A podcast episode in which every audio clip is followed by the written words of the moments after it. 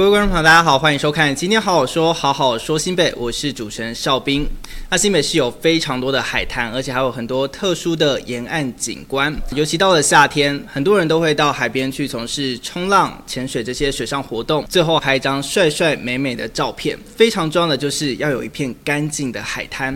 那到底海滩要怎么维持干净呢？我们这集就邀请到跟我们环境息息相关的环保局，我们掌声欢迎环保局主秘。嗨，大家好，我是环保局的主秘美玲。那净滩到底在做些什么？透过净滩这样的活动，减少我们的海岸的一些的废弃物，除了维护我们海洋的环境之外，也是一个非常好的一个环境教育的一个活动。净滩的时候，其实会发现到可能过去以往我们没办法想象的东西会出现在我们的海岸上哦。像是说，曾经我们去净滩就发现过说，小型的家用的冰箱，我们也发现到说，其实海洋的废弃物哈，大部分都是。来自于生活的一些日常用品的，那甚至我们发现到说，其实这些的废弃物的部分，不完全是来自于我们自己国内的，废弃物会随着一些洋流的部分会飘来飘去，造成我们这样海洋就会变成是一个大型的一个垃圾场。进滩的过程里面最难处理的那一块就是塑胶的碎片，因为不好捡，所以会变成我们是用网子去塞。对，所以进滩的模式不是可能大家想象的，不用我就是用手捡一捡就好了，用夹子捡。是，那为了维持我们。海滩的整洁啊，我们环保局是不是有一些政策？最近这几年的部分是民众跟大众一直很关注的海洋的废弃物影响到我们的一个海洋生态这样的议题，所以进滩的活动的这个部分也算是非常热门。以往我们所看到的部分都是一些比较大型团体，好或是企业的部分，他们呃团体式的一些的净滩的一个活动。可是我们有发现到说，有些民众跟我们反映说，诶，他们也很想。来做净滩，可是他们人数没有很多，嗯，那这时候他们该怎么办？环保局这边大概就跟我们沿海的部分的一些商店合作，我们提供净滩的一些的用具给这些店家，我们俗称所谓的净滩合作社，你可以到里面去跟他们借净滩的用具，清完了之后，你一样把这些垃圾又带回来这个店家，嗯，那我们环保局的清洁队就会去这个店家收这些的垃圾，这个部分是便于民众于说，当我可以一边玩，然后一边也可以做环保，我觉得这个是一件。非常有意义的事情，沿海的部分，我们的净滩合作社目前已经有四十二家，四十二，对，但我们也号召其他的店家能够持续加入这样的一个环保的一个行列。嗯、其实进滩是一件非常耗费体力的事，对不对？是。那所以净滩完就一定会肚子饿，对，肚子饿就要吃东西，吃东西。所以我们赶快进入我们今天的单元——新北厚厚呷。桌上已经有摆了非常多的料理，这些料理出自于我们的一家净滩合作社，在我们瑞芳的鼻头角公园的旁边。嗯，哦，他们过去以往长期也做了很多包含环境保护的工作。软丝护育这个就是一个软丝的鸡蛋糕，它的馅料就是黑糖珍珠，它好香哦，它里面都是散发出黑糖的味道。嗯，这个外面有蜂蜜，然后里面有黑糖，它的香气就是整个。充满了甜味，就它那个面粉很香，蜂蜜的甜味。我们本来以为会说，哎，这种应该是会很甜哦，其实不会。那一般来讲的话，很怕那种地蛋糕，就是说放冷了之后本身会很硬。这个完全，可是是完全不会。它现在虽然冷的还是非常 Q 弹 Q 弹。对对对，它是由外面 Q 到里面，就是你外面吃得到鸡鸡蛋糕本身的 Q，嗯，里面又可以吃到珍珠的 Q，所以它整个就是 Q。我吃这个再搭配气气泡饮，很赞。它其实是酸酸甜甜。对对，它里面还有一个石花冻。那很好喝，对不对？我要特别介绍一个部分，就是石花冻，北海岸在地的一个特色。北海一定会看到石花冻，而且一定要吃石花冻。这个是我们新北的一个特色，嗯、这个食材是在我们的海里面的，嗯，所以这个是要透过下去潜水才能够把它采上来，然后还要再去晒。夏天来一碗石花冻，真的是冰冰凉凉又消暑，呃、非常的解暑。它看起来很像爱玉。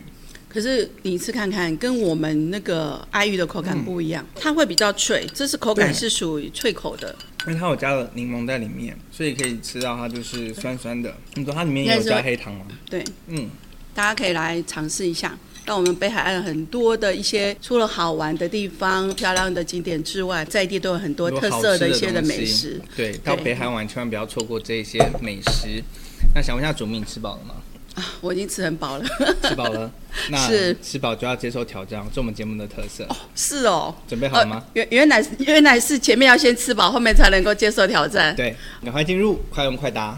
好，第一题，我们今年办理了多少场净摊？参与人数大概是多少？到呃七月底，已经有办理了六百零九场的一个净摊活动，参与的人数大概已经有三万四千多人。净摊的一些的垃圾的部分，帮我们一般垃圾跟资源回收，大概有一百三十公吨左右。请问净摊的四步骤？先去查我们整个的气象的一个资讯。那第二个部分的话，就是变装啊，然后保护性的一个鞋子。另外的话，记得一定要去我们的净滩合作社来跟我们借用相关的一个净滩的一些的工具。最后一点。垃圾分类，请说出净滩的必备工具：手套、垃圾袋、包覆性的鞋子、饮用水。那另外，不管些是冬天、夏天也好，其实在海岸边的部分，紫外线相对是比较强，嗯，所以建议大家要做好相关的一些的防晒的一些的措施。哪几个月份比较不建议自行去净滩？一般来讲，每年的四月、六月还有九月，会有一些比较大型的环境的一些的活动，建议我们的好朋友们尽量避开这些的。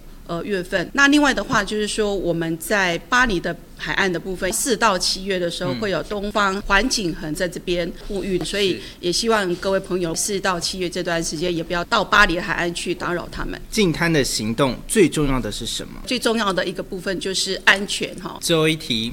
日常生活中有哪些小动作可以让我们轻松的做到环境永续呢？尽量减少一次性的一些的用品的一个使用，可以随身带我们的一些环保的餐具、嗯、环保袋。好，那我们想问一下主秘哦，除了刚刚提到的净滩合作社之外啊，想要净滩的话，我们可以怎么去做？因为我们净滩合作社最主要的部分是提供给人数不是那么多的民众，嗯、他随时想要去净滩就可以去净滩。所以就是说，如果是像比较大型的团体或企业行号，对、呃、对，对，如果是有些团体，比如说十个人以上那种比较大型。的团体或是公司行号，可以透过我们的一个海岸净滩认养的这样的一个系统，十四天之前来跟我们申请预约净滩完的这些的废弃物跟垃圾，会有清洁队来做一些的清运的一个动作。海滩认养的部分已经实行非常多年了，到目前为止，我们已经有八十一个单位认养我们的新北市的一个海岸。那想问一下主秘。